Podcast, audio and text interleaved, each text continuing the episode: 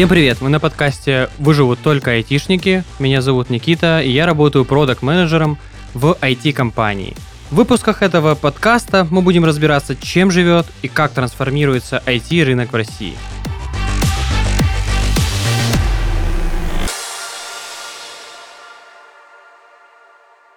Сегодня мы поговорим с Романом Хазеевым, а тема нашего разговора – это будущее IT и что нужно сделать, чтобы не потерять 10 лет развития. Роман, привет. Э, расскажи немного о себе, пожалуйста. Привет. Э, я работаю в Ростелеком информационные технологии, заместителем директора Центра компетенции по реализации диджитал-проектов.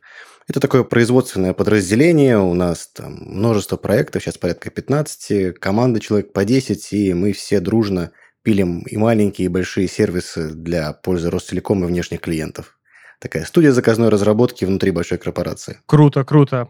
Слушай, а вот последние месяцы, да, сто процентов э, и ты, и я, мы замечаем вот такую тенденцию, что иностранные компании наши покидают рынок.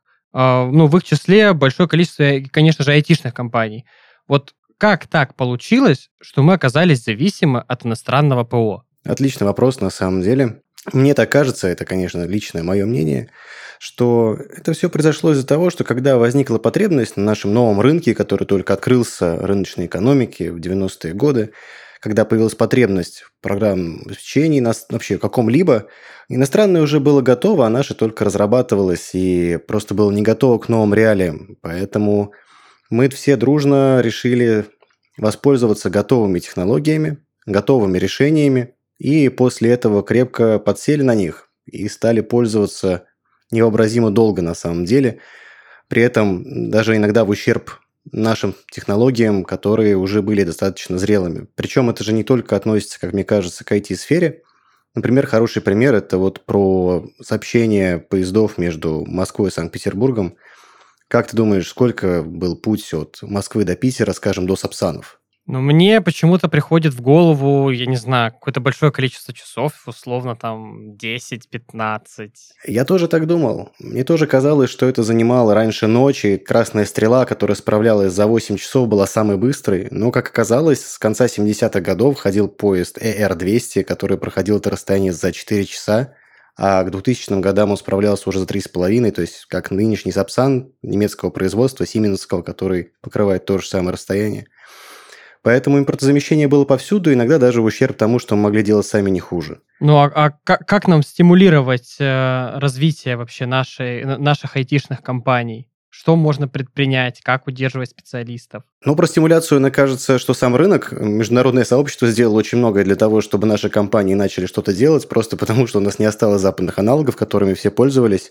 Даже те же самые среды разработки, компания JetBrains, они ушли из России, и приходится сейчас использовать Eclipse, да, который open source решение, которое существует, приходится использовать то, что есть на рынке уже открытого, готового, соответственно, дорабатывать это под свои нужды, и здесь, конечно, будет некий переходный период, когда будет стабилизироваться набор инструментов, которым там айтишники пользуются.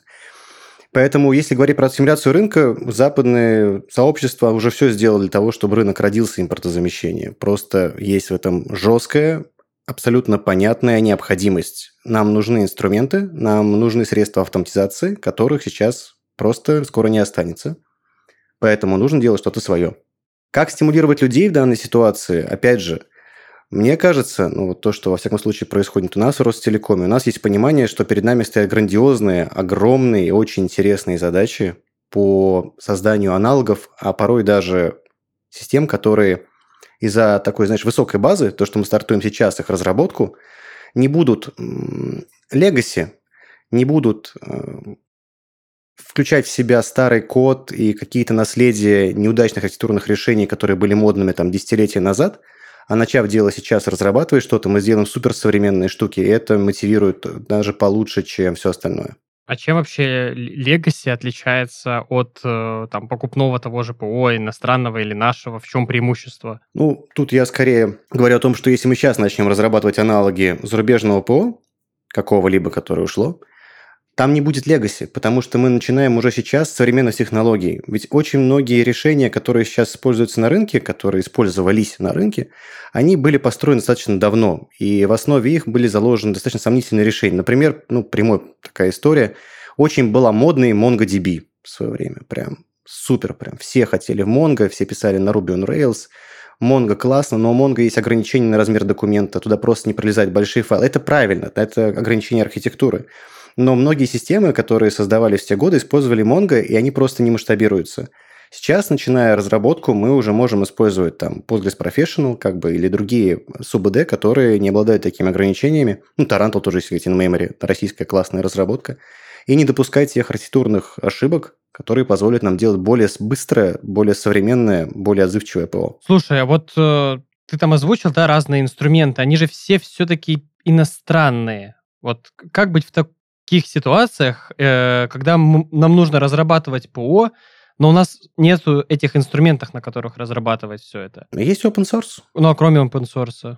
Чем можно пользоваться? Кроме open source, ну, во-первых, смотри, какой индустрии. К примеру, возьмем такую сложную индустрию, как SAPR, система автоматизированного проектирования. То, что представлено на западном рынке компании AutoCAD, компании Dassault Systems, по-моему, там еще есть еще пара представителей, которые делают крупный софт типа Кати и так далее, прям такие монстры, сапров, которых собирают самолеты. Неожиданно оказалось то, что порядка 10 лет назад компания Seasoft, которая занималась дистрибуцией продукции Autodesk, задумалась, почему мы всего лишь дистрибуторы, а не вендоры. И решили создать собственный аналог авто, автокада. Полностью попробовать хотя бы сделать копию, а потом развивать в отдельную историю. И вот, спустя 10 лет, на рынке есть полноценная замена автокаду, которая работает с тем же форматом файлов, уже умеет в 3D, супер точная, классная, совместимая с огромным количеством модулей и полностью заменяет автокад как аналог на российском рынке. Потому что была потребность в российском аналоге работать с российскими стандартами, с нашими ГОСТами, с нашими нормами и всем прочим. В ПО были, конечно, более удобные аналоги иностранные, тот же самый JetBrains. Сейчас они ушли. Но окей, у нас есть Eclipse open source, который можно дорабатывать, и многие компании сейчас залезли на то, чтобы эти инструменты доработать. Даже крупные государственные компании, там вроде бы Росатом собрался делать какой-то аналог, вроде бы в эту же гонку ввязался «Газпром», ну, точно не скажу, а, во всяком случае, каждый крупный игрок пытается что-то свое сейчас на рынок вывести. Вот, например, у нас внутри Ростелекома мы решили сделать аналог Джиры, который называется ЕГА, как бабушка из страшной сказки, и еще аналог Confluence, который называется Кощей. И, кстати, Кощей неплох, потому что это нормальная база знаний, которая полноценно может заменить Confluence. Мы уже пробовали, и сами команды разработки им пользуются нормально. То есть в этом плане инструменты родятся. Есть потребность и есть из чего их делать. Но бывают ситуации такие, что вот э, нужно что-то сделать, а просто нету ни source, ни платного, ни бесплатного инструмента, и нужно вот прям что-то свое изобретать, и потом с, с помощью этого инструмента что-то уже доделывать. Да-да-да, есть такое, это на самом деле Figma, прекрасный инструмент, который используется дизайнерами всего мира и проектировщиками интерфейсов. Он позволяет вести совместную работу, классно представить результаты не только для самих дизайнеров и проектировщиков, но и для фронтендеров, для продуктологов. Потрясающий инструмент. И аналогов в open source им просто не существует. Есть какие-то маленькие поделки, open source библиотечки, но ни одного полноценного решения нет. И мы полноценно взялись за эту историю. На самом деле, прям максимально ввязались в эту битву. Первое, что мы сделали, это экспортер из фигмы, для того, чтобы можно было все файлы, которые в фигме, экспортировать на жесткий диск и избежать того, что если ее заблокируют, то придется каким-то образом искать свои файлы в облаке. Э, видимо, из-под иностранных каких-то IP-адресов мы сумели забакопировать всю эту историю. Следующий шаг – это уже сделать нормальный редактор. Сейчас собираем команды для того, чтобы к этому приступить. И вот это действительно штука, которой нет замены. Слушай, а вот э, Вообще, можно ли какие-то шаги предпринять, чтобы меньше ощущать на себе эти запреты, уходы каких-то компаний, потому что очень много проблем возникает у различных IT-компаний с различными решениями? Я бы сказал, что не только у IT-компаний. Многие компании, которые завязаны на автоматизацию, сейчас испытывают трудности, особенно те, которые пользовались какой-то иностранной крупной системой типа SAP или чего-нибудь подобного, то, что автоматизирует целиком бизнес-процессы корпорации – Сейчас, конечно, с этим становится сложнее, потому что, как я помню, вроде и поддержка уже не оказывается ни Oracle, ни SAP и так далее. Поэтому единственное, что можно сделать сейчас, если превентивные шаги, хотя, конечно, нужно было делать заранее и раньше, это провести комплексный аудит ландшафта, понять, где какие у нас есть риски по вендор-локу, где у нас есть риски, связанные с использованием проприетарного ПО, полностью оценить варианты, какие существуют на рынке, есть ли какой-то open source или, может быть, российские решения, попилотировать их, повнедрять, посмотреть, насколько все это ложится, как происходит миграция данных, насколько это все безопасно, насколько это стабильно. Мы такие штуки давно уже, на самом деле, у себя внедряем и постепенно полностью перешли на open source и на российские аналоги. Ну а сейчас, когда все это уже случилось, сейчас только идти в эксперименты по импортозамещению. Я думаю, что в скором времени Минсвязи, Минцифры уже теперь так называется, разродится рекомендациями по замене и по всему прочему. На самом деле на рынке есть много аналогов. Конечно, они все разные по своей зрелости, но при этом это не отменяет возможности их использовать, хотя бы попробовать. Вот э, мы с тобой очень много говорили про аналоги, про open source.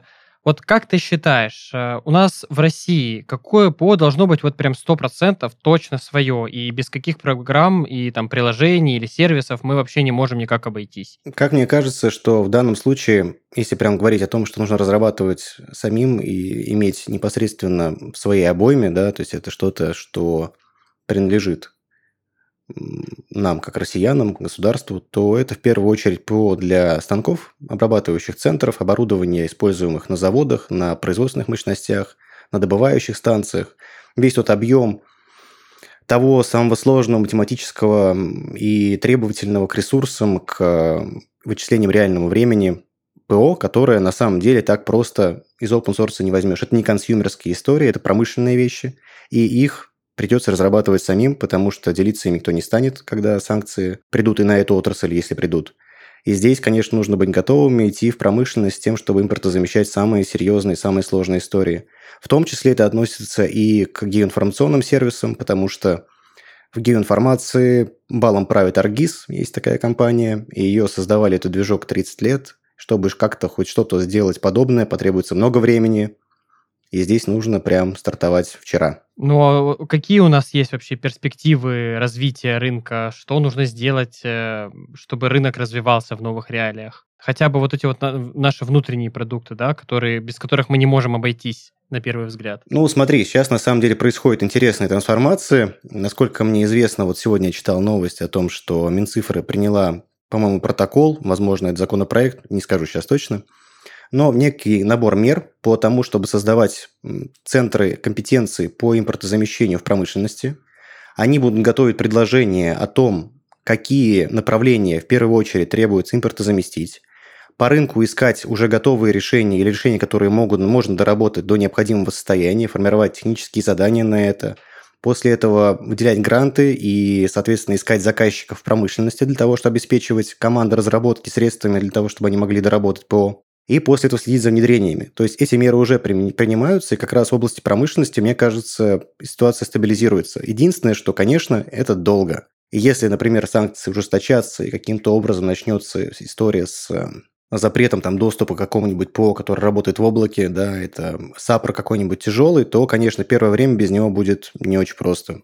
Но сделать что-то свое реально и если есть на то воля и поддержка, мне кажется, все получится. Какие твои предположения? Сколько это может занять хотя бы вот э, более-менее стабилизация там рынка, появление каких-то э, MVP-программ необходимых? Ты знаешь, когда мы говорим про MVP внутри себя, мы всегда говорим, что первый MVP должен родиться через э, месяцев 9, когда мы можем что-то показать, что, в принципе, понимаем, каким образом должно формироваться то или иное приложение или сервис, или софт а уже нормальный результат, который конечный и можно внедрять полноценно не только в качестве пилота, а в качестве уже какого-то промышленного решения через полтора-два года. То есть сейчас мы можем говорить о том, что промышленное решение в области сложной автоматизации имеет смысл закладывать на 25 год, а не раньше, потому что в любом случае такие штуки быстро не делаются. Это не лендосы, это не сервисы учетные, это не какие-нибудь workflow или системы документа оборота, которые можно сделать условно за год – команды в 10 человек нет. Здесь все несколько сложнее. И здесь, мне кажется, раньше, чем через там, 2-3 года мы ничего толком готового, прям промышленного не увидим. Только если уже заранее, как скажем, с тем же самым нанософтом, да, не было заранее готовых решений, уже прям промышленных.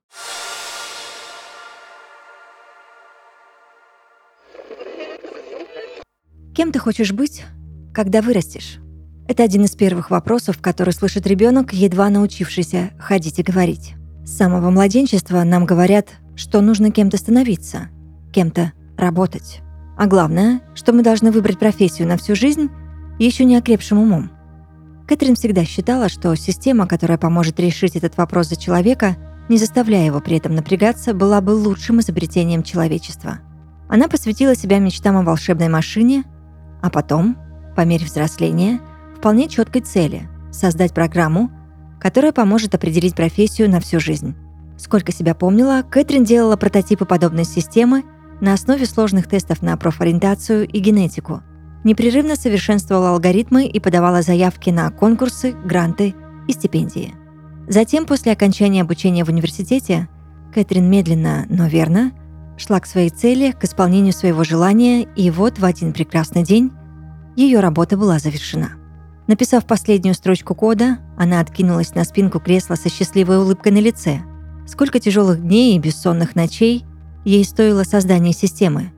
Как же она гордилась своим достижением. Все баги были исправлены, все опытные испытания были проведены. Система была идеальна и не допускала ошибок. Неудивительно, что именно Кэтрин стала первой, кто испытал работу системы на себе. Система просканировала ее мозговую активность, ее физические данные, собрала генетический анамнез, а затем запустила процесс обработки. Прошло около часа, и вот он, долгожданный результат. «Разработчик сложных проектов», – произнес холодный, обезличенный голос. У Кэтрин загорелись глаза. Это ведь именно то, чем она занималась всю свою жизнь. Неужели она вот так быстро и просто нашла себя? Система просканировала и остальных членов команды, которые работали над проектом, и определила для них профессии в соответствии с теми же характеристиками. Мозговая активность, физические данные, генетика, анализ интересов и так далее. Все работало безупречно. Системой заинтересовались в Министерстве труда и уже очень скоро начали ее активное внедрение. Идеальный мир с отсутствием метаний между тем и этим между инженером и писателем. К сожалению, идеалов не существует. Кэтрин уже с десяток лет работала разработчиком, выполняя сложные задачи, которые требовали повышенной концентрации внимания. Она все больше уставала и задерживалась на работе по вечерам. А утром все чаще ловила себя на мысли, что прямо сегодня заболеть было бы очень даже неплохо. Кэтрин чувствовала недомогание. Она была раздраженной, погружалась в себя – с трудом могла сосредоточиться и все больше прокрастинировала, только бы не возвращаться к занудной и почти ненавистной работе. Она поглядывала на свою систему и думала о том, что не могла ошибиться в расчетах. Может, проблема именно в ней, а не в машине? Спустя еще год Кэтрин поняла, что ей необходима помощь. Она посещала психотерапевта, работала над восстановлением ресурса и занималась арт-терапией. Такое простое отвлечение от работы помогало ей восстанавливаться – заново открывать себя и прекращать бесконечно думать о незавершенных проектах. Кэтрин начала задумываться о смене деятельности, тем более что с простой арт-терапии она перешла к более сложной киберживописи. Она рисовала различными символами, создавала абстрактные картины и была по-настоящему довольна. При этом каждое возвращение к работе было болезненным и вызывало почти физический дискомфорт. Нужно было что-то менять, безотлагательно и как можно скорее. Кэтрин решила перепрограммировать алгоритмы на более мягкие, с возможностью выбора профессии. Система не поддалась. Она решила вписать новый алгоритм. Система не подчинилась. Все превратилось в тоталитаризм. От детища, рожденного самой Кэтрин. Работать можно было только там, куда определила система. Без вольностей, без права выбора. В этот самый момент Кэтрин поняла, что она стала тем самым киношным злодеем, который открыл ящик Пандоры и создал монстра – Вокруг нее были люди, которые выгорали, боролись с перенапряжением и переработками, только из-за того, что какая-то машина сказала им, что они должны заниматься только конкретным видом деятельности, не помышляя о другой жизни. Посовещавшись со всеми в коллективе, Кэтрин пришла к выводу о том, что свобода выбора и право мечтать о любой судьбе куда лучше, чем следование чему-то указанию. Лучше менять свое решение и сферу деятельности каждые пару лет, чем выгорать на одном месте. Командой было принято решение разработать вирус, отключающий систему безопасности, и незаметно подселить его в код. Так и сделали. Система рухнула, словно карточный домик. Момент нажатия кнопки «Пуск», запустивший вирус, был лучшим днем в жизни многих людей. Видеть, как детище десятков лет твоего упорного труда умирает у тебя на руках из-за твоих действий – жутко. Но плата за свободу всегда высока. Восстановить систему не смогли. Кэтрин тоже заметила изменения, в первую очередь в себе. Стало как будто легче дышать. Она нашла новую работу, на которую ходила с удовольствием. Теперь она работала в Гараж Эйд, компании, где направление роста зависит только от тебя. Garage 8 — это международная IT-компания, которая быстро и гибко адаптируется к любым вызовам и ценит свободу своей команды. За 10 лет компания прошла путь от гаражного стартапа до внушительной экосистемы финансовых продуктов, которыми пользуются в 183 странах по всему миру и продолжает успешно расти и развиваться. Действовать, предлагать новые решения, экспериментировать, проявлять себя и реализовывать идеи — это лишь немногие из принципов, характерные духу компании Garage 8. Если ты жаждешь развития в окружении свободных и прогрессирующих профессионалов компании, которая умеет расти и становиться сильнее в самые сложные времена, присоединяйся к команде Garage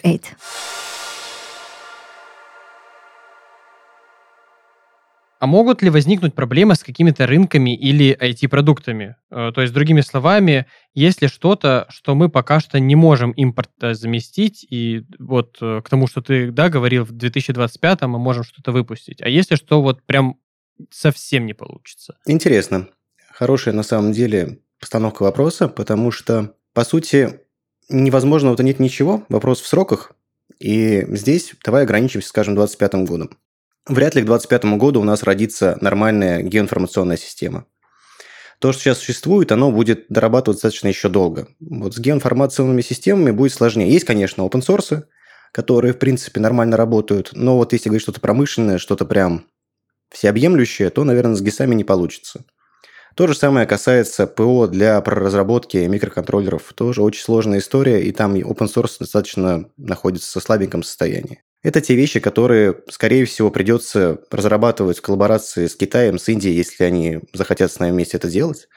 Но при этом, учитывая, насколько сильная в России программистская школа, насколько здесь сильная база и люди, которые остались квалифицированы и способны, мне кажется, такие коллаборации вполне могут случиться.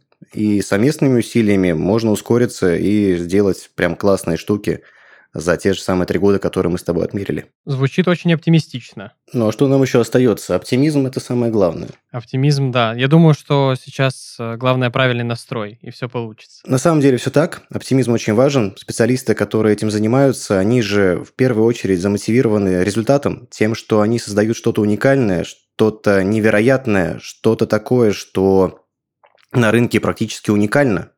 Ведь я же правильно на самом начале тебе говорил о том, что мы сейчас стартуем достаточно зрелой IT-инфраструктуре. Мы достаточно зрело архитектурно. И то, что мы будем сейчас создавать, оно уже лишено недостатков прошлого. Поэтому те решения, которые будут созданы сейчас – они 100% будут на голову выше. Мы вот с тобой говорим э, о там перспективах, о том, что нужно делать. А, возможно, есть какие-то вещи, которые вообще не стоит делать, и, или там шаги, которые могут привести к проблемам на рынке. Есть ли такие вещи, которые прям не стоит делать? Ты имеешь в виду какие-то классы ПО, которые лучше не трогать? Ну, вообще вот на рынке там, да, классы ПО какие не трогать, или куда лучше пока вообще, ну, нам не залазить, не, не, не пытаться импорта заместить запустить. Если мы посмотрим индустрию в целом, индустрии, которые так требовательны в том, чтобы их автоматизировали, или чтобы там было какое-то ПО, которое это может делать, то в любом случае, если что-то уходит, надо чем-то это замещать. Поэтому мне кажется, что нет такой области, в которую нам не стоит идти, ведь всегда нужно смотреть на негативный фактор. То есть, что может такого случиться, если мы куда-то пойдем, куда нам не стоит, и что такое не стоит? Мы можем что-то не успеть сделать, вопрос во времени. Мы можем что-то не суметь сделать, вот это вряд ли. Мне кажется, то, что вопрос суметь здесь вообще не стоит. Когда мне говорят то, что в России, например, сделают какую-нибудь классную скоростной болид, и причем массовый, ну, я не очень в это верю, потому что культура производства такая машиностроительная, она не очень хороша в России. А когда мне говорят, что у нас сделали какую-то супер классную быструю базу данных, например, тот же самый Tarantool, или та же самая Яндексское решение, ну, я в это охотно верю, и это правда так. Поэтому мне кажется, то, что что-то не сделать мы не можем. Вопрос, чтобы просто на это хватило времени. Ты вот э, говоришь, что у нас очень круто развито программирование, э, ну и все, что с этим связано. А как может повлиять развитие ПО э, на развитие того же железа для компьютеров?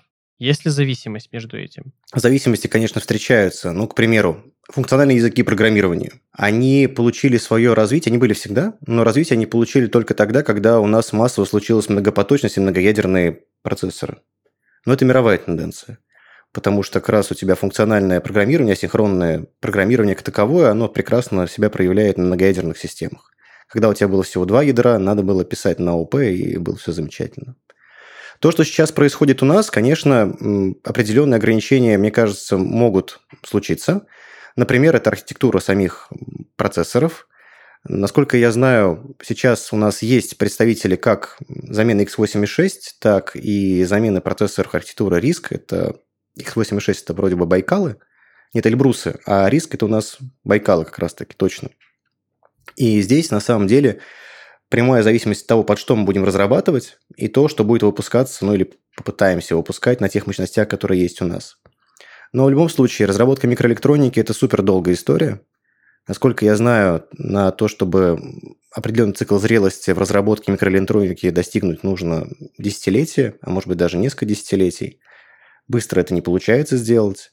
И поэтому мне кажется, что нам только по писать сейчас сети импортозамещения железа надо, но результат мы увидим не скоро. Как бы ты вообще э, вот э, характеризовал э, уровень развития Байкала и Эльбруса на данный момент? Потянут ли они те нужды, которые вот сейчас присутствуют на рынке? Ну, недостаточно разные применения. Байкал все-таки это сигнал-процессор, он для обработки сигналов служит, насколько я помню. Эльбрус в этом плане более универсален. И в Ростелекоме был эксперимент по созданию частного облака на Эльбрусах, вполне успешно. На нем даже запускает среда виртуализации, то есть все работает. Когда мы говорим о хватит ли мощностей, то в первую очередь, наверное, надо говорить о том, хватит ли мощностей произвести столько процессоров. Здесь я тебе ничего не могу сказать точно, потому что я ПОшник, я из производства все-таки программного, но то, что я слышал от своих коллег, что базовые нужды госаппарата мы покроем.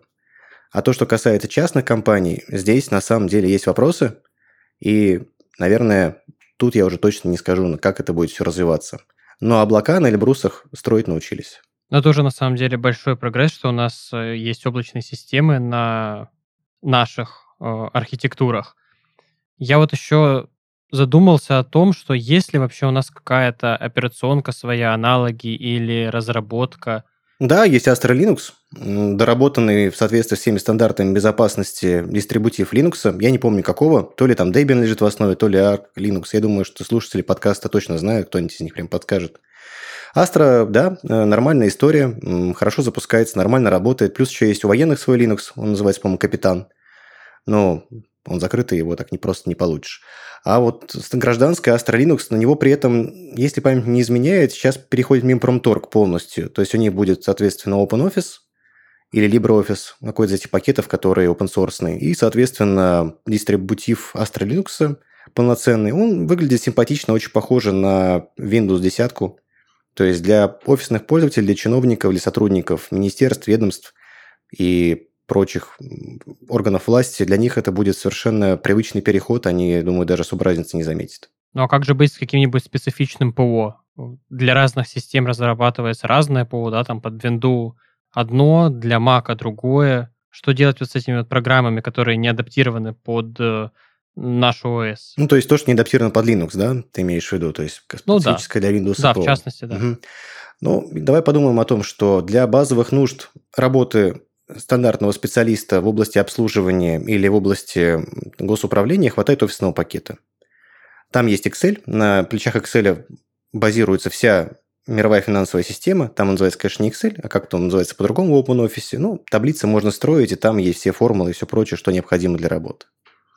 Если мы говорим про какое-то специфическое ПО, например, связанное с редактированием фото, ну, под Linux есть GIMP, который нормально работает. К тому же Adobe очень странно, пока еще не совсем уж не ушел из России, он так... Adobe Шрёдингера то ли есть, то ли нет, не совсем понятно. И аналоги существуют. Для векторных редакторов есть Inkscape, какой-то замечательный редактор, я им сам в свое время пользовался, он очень крутой. И он нормально заменяет там CorelDRAW или Illustrator. В этой области все достаточно неплохо. И в 3D есть на самом деле Blender. Прекрасное решение, под Linux тоже запускается, отлично работает. И Blender по функциональности порой даже где-то ну, на уровне 3D Max, где даже превосходит, потому что плагин для него сильно больше. Он же open source, для него все-все делают. Для него и рендеры есть нормальные, кстати, то есть для тех, чтобы там визуализировать интерьеры и все прочее. Для архитектуры, опять же таки, есть NanoCAD. У них, по-моему, есть сборка для Linux. Она, по-моему, тестовая, но она есть. Скоро, наверное, не выпустят полноценную.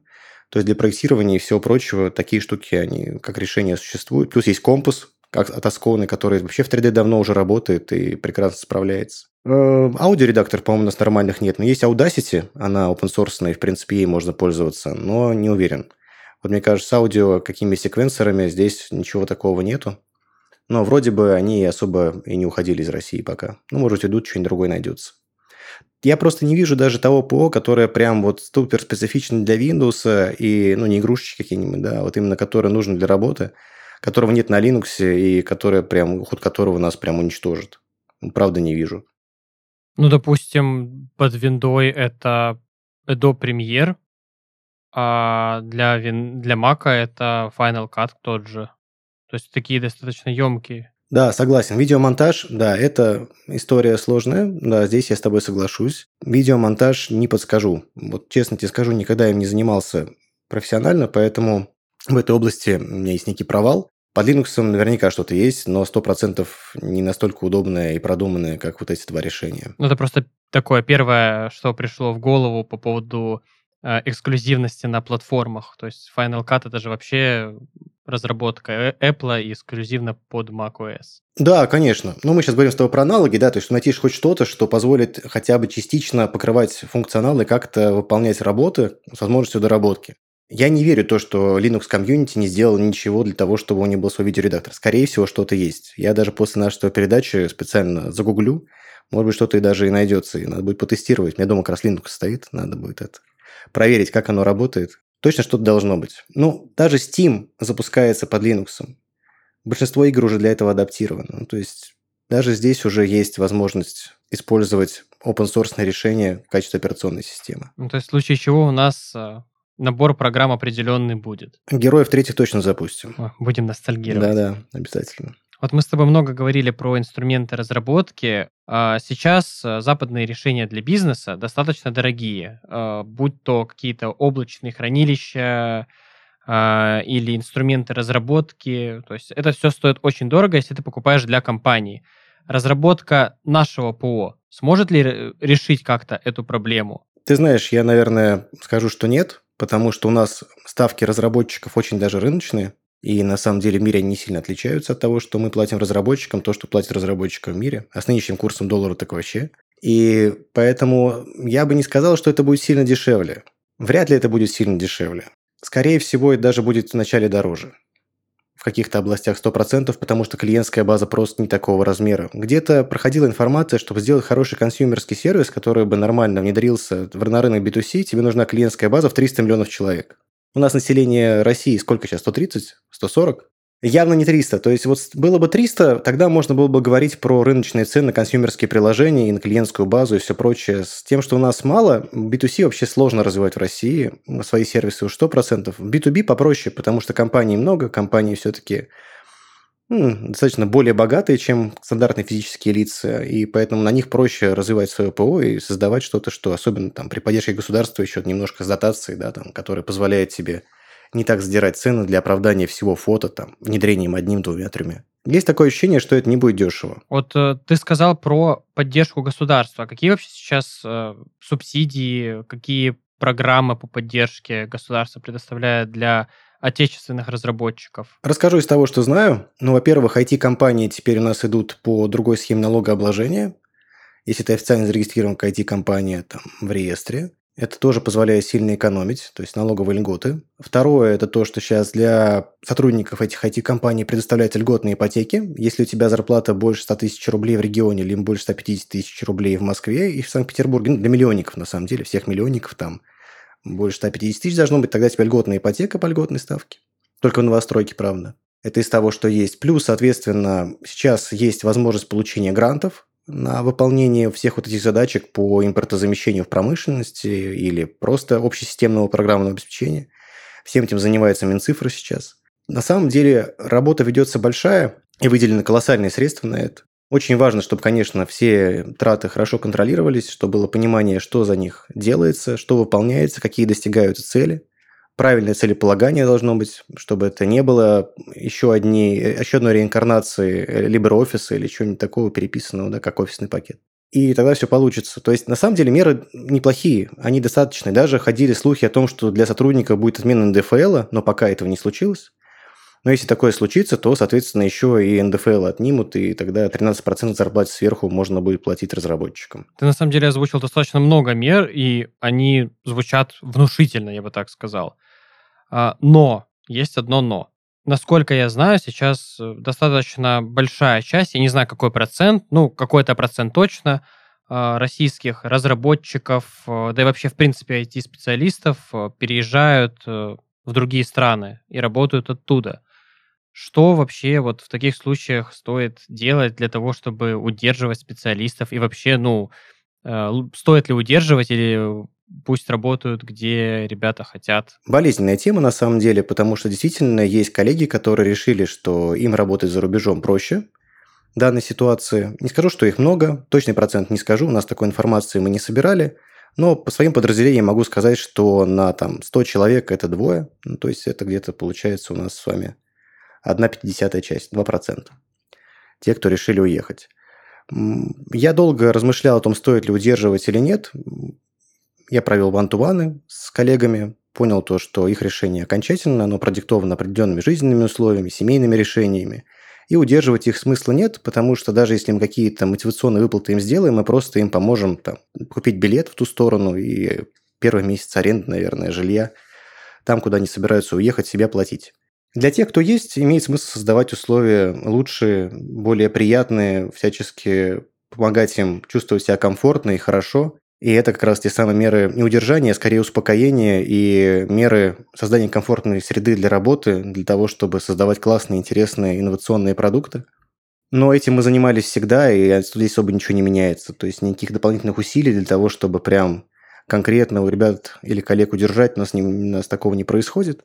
Безусловно, это по-прежнему поддержание уровня зарплат э, рыночных. Это важно. Конечно, когда курс доллара скакнул там по 200 или 150, когда он был, мы понимали, что мы не можем конкурировать с западными компаниями, которые могут предложить сходу зарплаты, получается, там в 2-3 раза выше, чем у нас. Теперь ситуация, конечно, стала несколько легче. Но в любом случае курс на комфортные условия труда, на интересные проекты, он никуда не меняется, он остается прежним. И это та мера, которая предпринимается для того, чтобы коллегам специалистам, нашим разработчикам, и не только разработчикам, аналитикам, тестировщикам, руководителям проектов, продуктологам работалось комфортно. На самом деле, вот ты рассказал, я подумал, что действительно э, сейчас можно разделить людей на два лагеря, которые э, очень хотят уехать и которые очень не хотят уехать. И, на мой взгляд, тех, кто не хочет уехать э, и хочет остаться работать здесь, их большая часть. Их не только большая часть, еще люди возвращаются, и возвращается немало. На рынке есть примеры, когда людей перевозили в Армению, порядка 400 человек, 300 вернулось обратно через два месяца. Осталось только 100. Жить в миграции не очень простая история. Это здорово, когда ты к этому подходишь продуманно и заранее. Это, во-первых, это дорого, это долго, это морально сложно, и к этому нужно готовиться.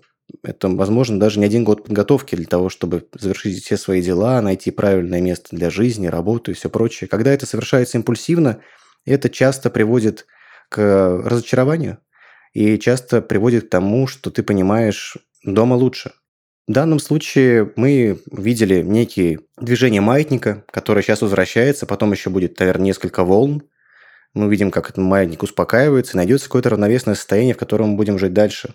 Но в любом случае, для тех, кто остался, друзья, ну, конкуренция это стала ниже, возможностей стало больше. Ты отметил, что конкуренция стала ниже, возможностей стало больше, но с другой стороны и э, много специалистов сейчас вышли на рынок, так как их компании уехали, а они уезжать не захотели. Вот что делать тем специалистам, которые остались э, здесь, э, в России, их компании уехали, и где искать им вообще рабочие места? И найдется ли у нас такое количество рабочих мест, ну, там, в ближайшие несколько месяцев или там полгода? Я тоже думал, что к нам выстроится очередь.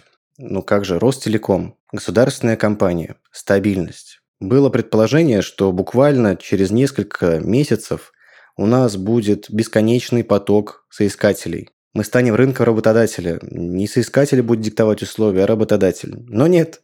Как казалось, все несколько банальней. Компании, на которые работали коллеги, которые трудятся в иностранных компаниях, ну там, не знаю, какие-нибудь консалтеры, да, они работали на какой-нибудь крупный банк или нефтедобывающую компанию. Когда компания, их работодатель иностранная, решила уходить, они просто продали весь свой бизнес топ-менеджерам российским. И они продолжили работать на ту же самую нефтянку и на те же самые крупные компании, банки и так далее. Этот вопрос как бы решился. Да, некие маленькие компании сейчас, которые жили на иностранные инвестиции, чувствуют себя не очень. И действительно есть ряд специалистов, которые решили не релацироваться, остаться. Ну, тем специалистам мы всегда рады. У нас бесконечный подбор. И не только у нас, я знаю, что то же самое происходит в ВТБ, то же самое происходит в Сбере. То же самое случается сейчас и в «Газпроме». Требуются специалисты всех уровней, от джуниоров до сеньоров и всех специальностей. Даже весь всех языков программирования, включая даже, там, не знаю, ребята, которые работают, знают Perl, которые знают PHP. Это все люди нужны. Мы каждому сможем найти применение, потому что объем работы перед нами просто колоссальный.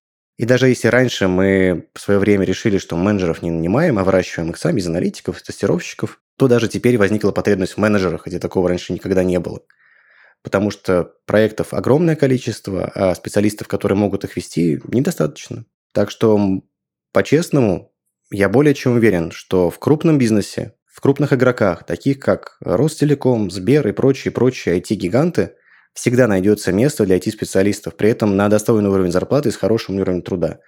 Потому что, честно скажу, ну, компании меняются, и когда я приходил в Ростелеком, мне казалось, ну, такое ходило, бытовало мнение по рынку, что Ростелеком – это вот такой дом престарелых для айтишников. Туда приходит умирать. В самом конце жизни любой айтишник приходит в Ростелеком, и там у него заканчивается, до пенсии он сидит. Оказалось, что все совсем не так, что на самом деле это классная производственная компания, которая использует новые методики, там тогда только внедрялся Scrum, Kanban, сейчас уже Agile, конечно, полностью понятен и внедрен и так далее. Все здорово, условия труда хорошие, и крупняк будет э, пылесосить рынок, как и пылесосил прежде, просто раньше было некого, а теперь есть кого, и это замечательно. Мы с тобой так плавно подошли к завершающему вопросу. Как ты вообще видишь э, вектор развития российского рынка IT в ближайшие несколько лет? И какие нас ждут перспективы? Сто процентов, как вот я и говорил, укрупнение бизнеса. То, что, мне кажется, рынком будут править крупные игроки. Основной вектор у нас будет направлен на импортозамещение, на разработку собственных аналогов, построение экосистемы инфраструктур.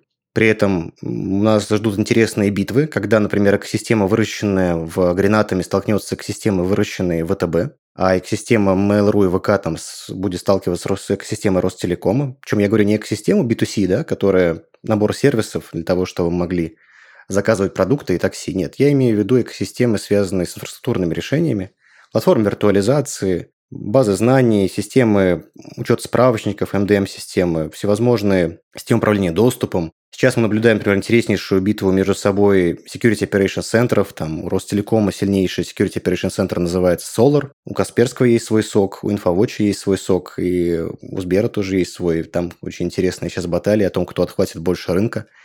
И мне кажется, в ближайшие 2-3 года мы увидим действительно сражение гигантов, где-то будут компромиссы, где-то будут конгломераты. Вот недавно э, компания Мор ТВ объявила о слиянии с Винком. Винк – это кинотеатр Ростелекома, Мор ТВ – это кинотеатр СТС. Теперь это будет единый кинотеатр, называется Винк, но только вместе с Мор ТВ. Вот такие интересные решения, связи, выстраивание каких-то синдикатов мы будем видеть в ближайшие годы 100%, и при этом в этом укрупнении мы увидим огромное количество новых сервисов, которые будут рождаться из как раз импортозамещения, каких-то находок, которые будут случаться в рамках разработки. Время очень интересное, прям очень интересно. Несмотря на то, что вокруг очень много негатива происходит и крайне сложно описать, прогнозировать что-либо помимо этой сферы, то в IT, мне кажется, будет интересно, движушно и, главное, не скучно. Сто процентов. Будем ждать э, баталий на рынке, слияний, развитий и так далее. На самом деле картина звучит достаточно оптимистично. Роман, большое спасибо тебе за интервью. А, я напомню, что сегодня мы говорили о перспективах развития рынка IT в России, что нас ждет в ближайшем будущем, как будет развиваться рынок, чего нам нужно делать, а чего не нужно делать, чтобы потерять несколько лет прогресса индустрии. В гостях у нас был Роман Хазеев. А, он является заместителем директора Центра компетенций Digital Ростелеком информационные технологии. Да, спасибо большое. Было крайне интересно. Очень увлекательные вопросы. Очень классный сторилайн у нас, мне кажется, вышел. Спасибо тебе большое. Было очень интересно. Да, тебе тоже большое спасибо. У меня в конце есть вопрос, но он уже к нашим слушателям. В этот раз вопрос такой. Какие приложения или программы нужно разрабатывать в России в первую очередь? Пишите свои ответы в комментариях к выпуску. Это был подкаст «Полный оптимизма. Выживут только айтишники». Подписывайтесь на нас на всех платформах, ставьте лайки. Всем пока! thank you